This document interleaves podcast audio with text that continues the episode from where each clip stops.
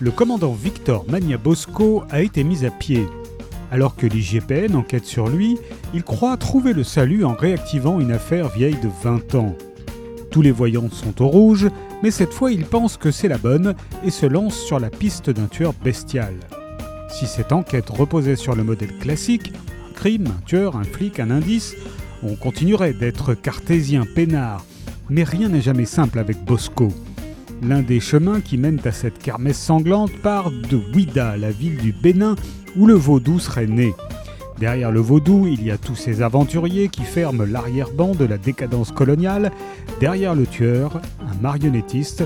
Derrière le marionnettiste, le détournement de fond du siècle perpétré jadis dans les coulisses d'une révolution. Mania Bosco n'y peut rien, c'est son destin. Dès qu'il met le nez dehors, il est éclaboussé par les cadavres, coursé par tous les chiens de l'enfer, et il en fait profiter les autres. Mouret jeunesse de Christian Casoni est paru aux éditions Le Mot et le Reste.